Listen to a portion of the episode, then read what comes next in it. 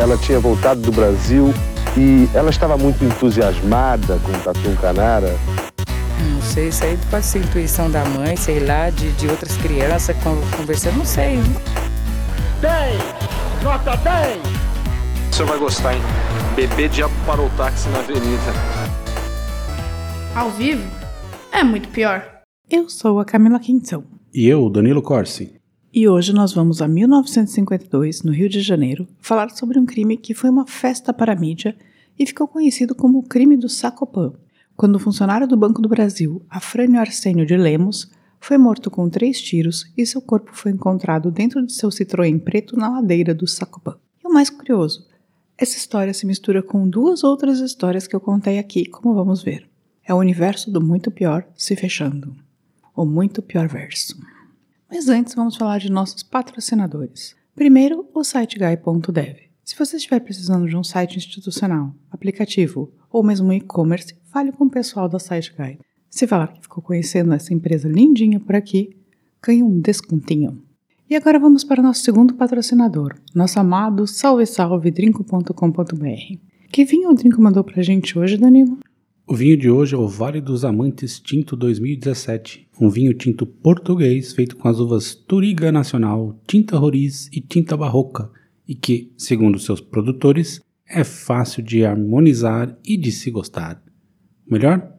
Está por menos de 50 reais lá no drinco.com.br. Brinde história? Tchim, tchim. Tchim, tchim.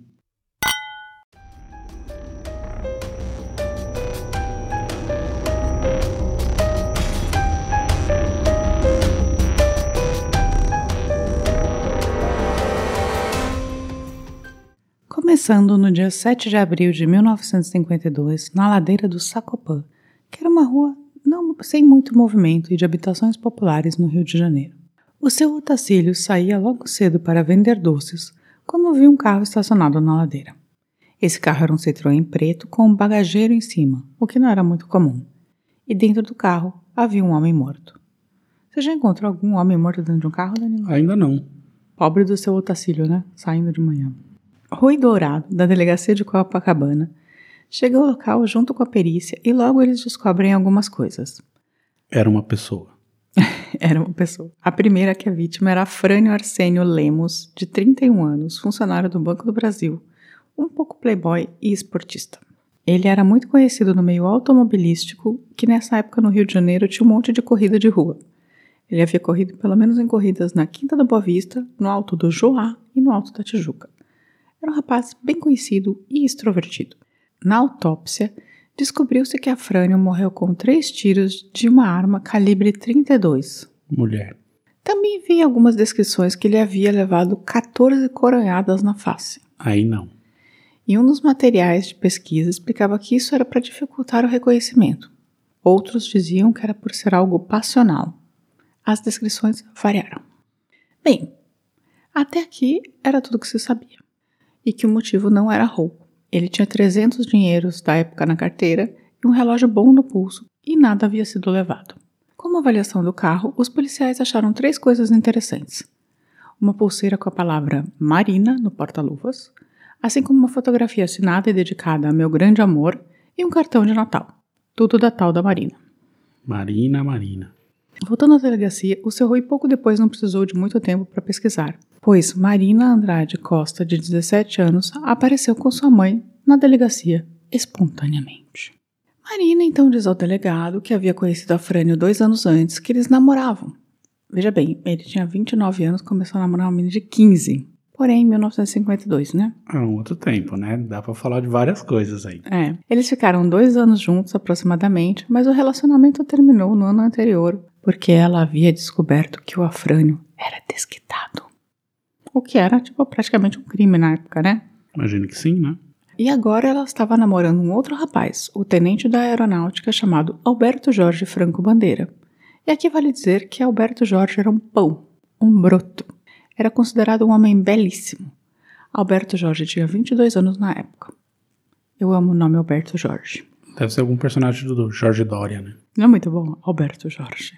Nisso, crime, que começou sendo conhecido como Mistério do Citroën Negro, começou a se espalhar. E pouco tempo depois de Marina ir espontaneamente à delegacia, quem apareceu na delegacia? Justamente Alberto Jorge Bandeira, o novo namorado. Ele foi para saber o que o delegado tinha falado para Marina e também para ajudar seu depoimento e álibi, pois sabia que seria procurado. Mas aqui é preciso dar um passo atrás. O corpo de Afrânio foi encontrado na manhã do dia 7, certo? Porém, algo aconteceu na noite do dia 6 que tinha sido comunicado à polícia e explica muito do que aconteceu nesse período.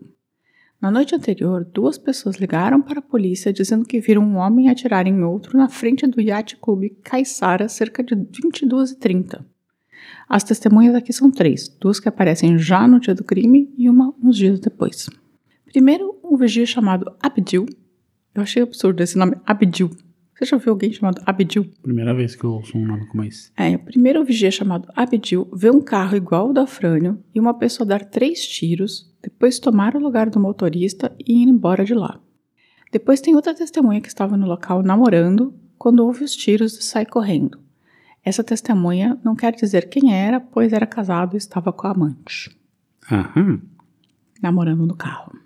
Por último, um engenheiro também aparece na delegacia para dizer que passava pelo local às 11h30 quando vê um cara entrando no local do motorista, né, na porta do motorista, e saindo com o carro. Vale falar que a Frânio estava em uma posição estranha no carro, como se tivesse sido deslocado mesmo. Então, o que a polícia fez foi juntar os tiros ouvidos na noite anterior com o carro com o corpo encontrado no dia seguinte, em lugar diferente, né? Infelizmente, não conseguem boas impressões digitais no carro. Tá, então voltamos ao Bandeira, o tenente namorado atual da Marina. Ele disse que estava na casa de Marina até pouco antes das 22 horas, depois vai para a casa de sua avó se despedir dela, pois deveria ficar 40 dias em Fortaleza, em uma viagem acertada pela aeronáutica. Bem, a polícia já desconfia de absolutamente tudo. Primeiro o cara vai à delegacia sem ser chamado. Depois fala que tinha ido para a casa da avó até as 23h30 da noite. Por último, eles percebem que Bandeira ficaria 40 dias fora da cidade. E se tivesse com ciúmes da namorada com o ex, seriam 40 dias de muita preocupação, né? Parece que sim, né? E o que se sabe dos últimos momentos de Afrânio? Primeiro, que ele acabava de, uma de voltar de uma viagem a Bauru. Tinha chegado naquela segunda-feira mesmo. Ele chegou por volta das 19h30 em casa, comeu e disse que estava muito cansado da viagem e queria ir para a cama mais cedo. Porém, o telefone tocou pelo menos três vezes para Afrânio. Em cada ligação, sempre o mesmo homem. E Afrânio parece mais irritado. E então, após a terceira e última ligação, ele decide sair. São 22 e 30. Ele nunca mais seria visto com vida. Bem, parece que o assassino ligou pro, pro Afrânio, né? Você que tá supondo. Você acha que não? Ué, até agora, ninguém garantiu que era o mesmo cara que levou o tiro lá e... Não, foi o cara que levou o tiro que levou que recebeu as ligações. Não, sim, mas que o carro, que o carro tinha morrido lá, como é que você sabe que é assassino? Aí parece que o assassino ligou pra combinar um Tudo encontro. indica que. Você não é o Danilo Sherlock Holmes? Tudo indica que. Hum. Marina, após a primeira visita à delegacia, resolve rever seu depoimento. Segundo o que eu li, ela não queria voltar à delegacia porque o caso estava tendo reper- muita repercussão. Então eles marcam na casa de um brigadeiro da aeronáutica que era amigo da família do delegado. Certinho. Nessa nova declaração, que foi das 11 da noite às 4 horas da manhã, Marina conta que quem matou o Afrônio foi Bandeira, que ele pediu para esconder a arma e ameaçou também de morte. E que a razão havia sido ciúmes. Sei. Agora, com uma menina de 17 anos que a imprensa começou a chamar de Lolita e dois rapazes do tipo Playboy, o caso virou uma comoção. As revistas esgotavam nas bancas, todo mundo só falava disso. Foi mais emocionante do que a novela, virou tipo o caso. Todo mundo queria um novo capítulo dessa história. Quando Marina disse que tinha feito coisas além do dar um beijinho com o Afrânio, a coisa ainda ficou pior para ela, né? Ela era vista como uma sedutora. Mais tarde chamaram ela até de pré-prostituta, seja lá o que isso for. Seja lá que isso for. Uma, 17 uma menina de 17 anos que tinha cedido ao namorado de 30 anos de idade em 1950 foi chamada de pré-prostituta. Eu achei tudo muito escroto, tipo, a quantidade de machismo envolvida era absurda. Uma outra coisa absurda é que o carro virou meio símbolo do crime, mas entrou também na moda. Então todas as pessoas que tinham um Citroën preto e até alguns carros de modelos parecidos começaram a colocar bagageiro em cima, como o do Afrônio. Uma loucura total, assim, tipo, o carro do morto virou o carro da moda.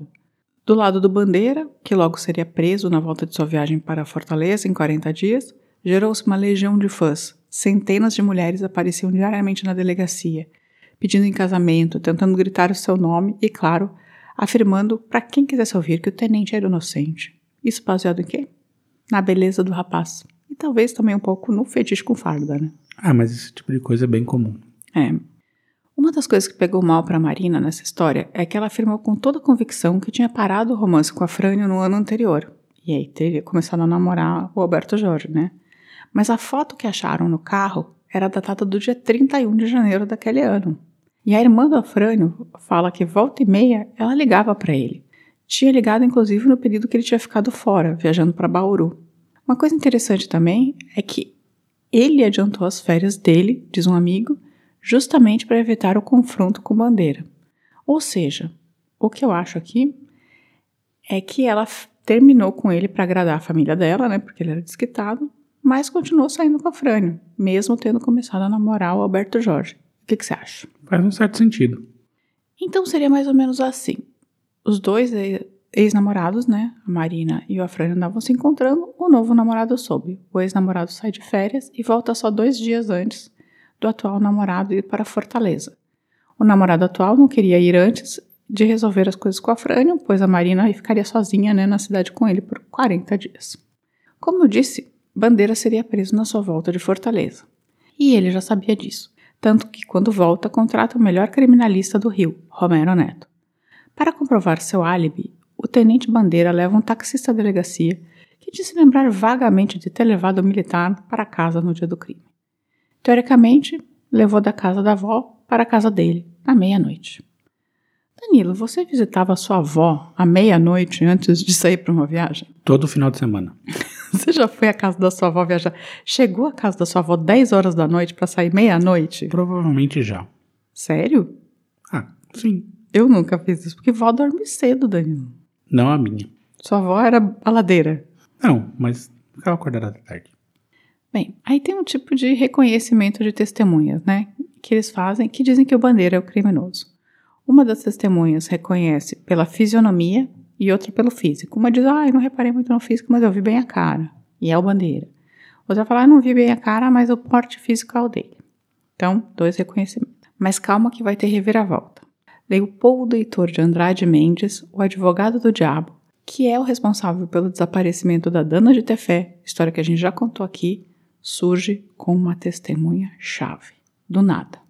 Ele, ainda bem no começo da carreira, afirma que seu cliente seria uma testemunha-chave no crime do Sacopan. O cliente se chama Walton Avancini, que não é parente do, do diretor, e diz que era amigo do Afrânio e que havia voltado de carona de férias até o Rio, de Bauru, sabe? Tinha pegado carona. Ele conta que Afrânio estava preocupado. Diz que estava namorando a Marina escondido porque a família não queria que ela namorasse um desquitado que o novo namorado, que era queridinho da mamãe de Marina, tinha tentado resolver tudo na ignorância e por isso ele tinha adiantado a viagem. Hum? O que, que você achou dessa testemunha? Ah, qualquer um fala o que quiser, né? Aí surgem mais duas testemunhas, vizinhas de Marina, que dizem que ela teria pedido ajuda para esconder a arma de Alberto Jorge. Ou seja, a coisa ficou complicada, né? E cadê a arma? Não acharam.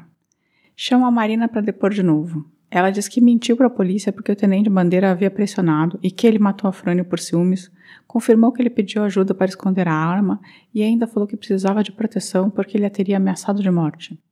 A polícia põe um agente disfarçado na casa da Marina e houve realmente o tenente dando uma, fazendo umas ameaças à Marina, assim, veladas. Esse tenente, tipo, o, o cara escondido, o cara é, disfarçado, falou que era primo delas. Hum. Do nada surge também mais um testemunho que diz que deu uma carona para a mãe e para Marina. Segundo esse rapaz, que era quadrinista, a Marina estava tentando ir até o Yacht Club na noite do crime, dissuadir Alberto Jorge, que ela estava tentando evitar a morte de Afrânio. Mas a mãe dela a convenceu a voltar para casa. E esse quadrinista que apareceu do nada. Todo mundo pipoca, né? É, tá. E ainda mais um caso que, tipo, tava dando todo o sucesso do mundo, né? Bandeira, então, nosso querido Alberto Jorge, fala que todo mundo tinha mentido, que ele nunca falou em esconder qualquer arma e que ele estava na casa da avó na hora do crime. Pegaram o depoimento da avó? A avó falou que achava que ele estava, e mas tinha duas pessoas que, fala, que moravam na casa que falaram que não tinham visto ele. Porque acho que morava a família inteira, moravam cinco pessoas na casa.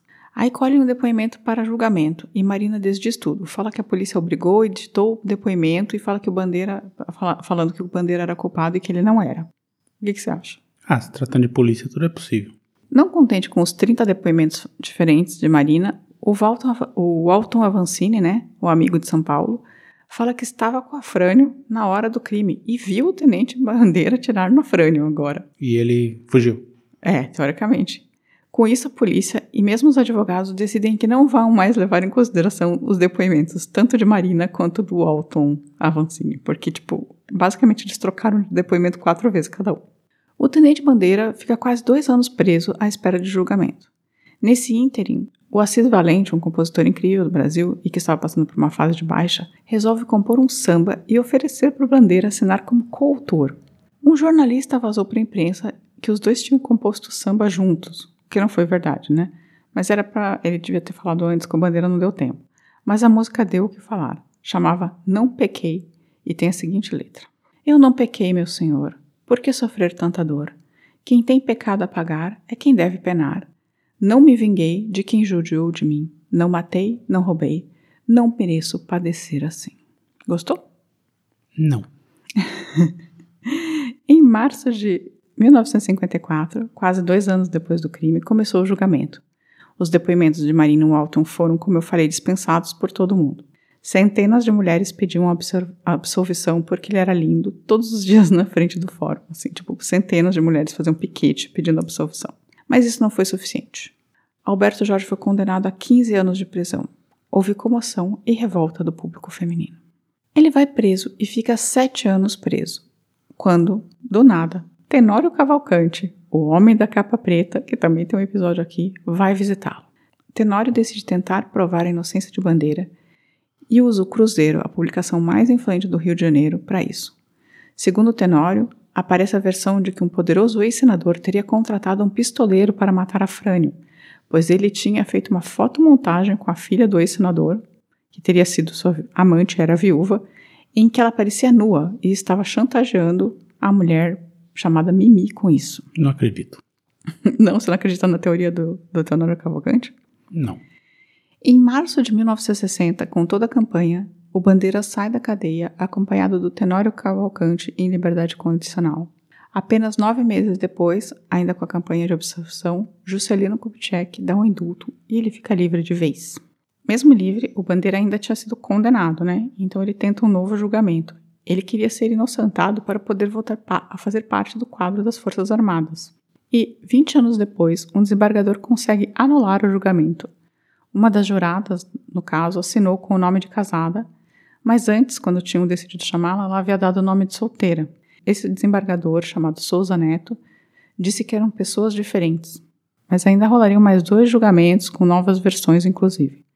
Na última, Filhos de dois políticos, um ex-senador e um ex-prefeito, eram os mandantes, e os assassinos agora eram Walton Avancini e Abdil, o, vizi, o vigia.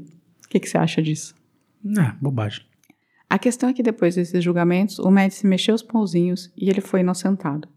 Ele foi reintegrado à aeronáutica e se aposentou. Também se casou e teve uma filha. Em 2006, ele morreu de infarto. Os militares só provando que só trazem os piores para dentro, né? Sim. A Marina se afastou do Brasil por um tempo, pois era vista com os piores olhos. Quando a poeira baixou, ela se casou com um comerciante italiano muito rico e teve uma filha, ou seja, teve uma boa vida.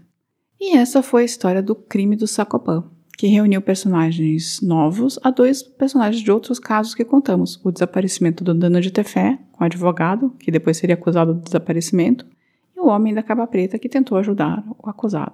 Você conhecia essa história? Daniel? Não conhecia, não. Assim, o nome talvez, mas não sabia nada do caso. E aí, o que você achou?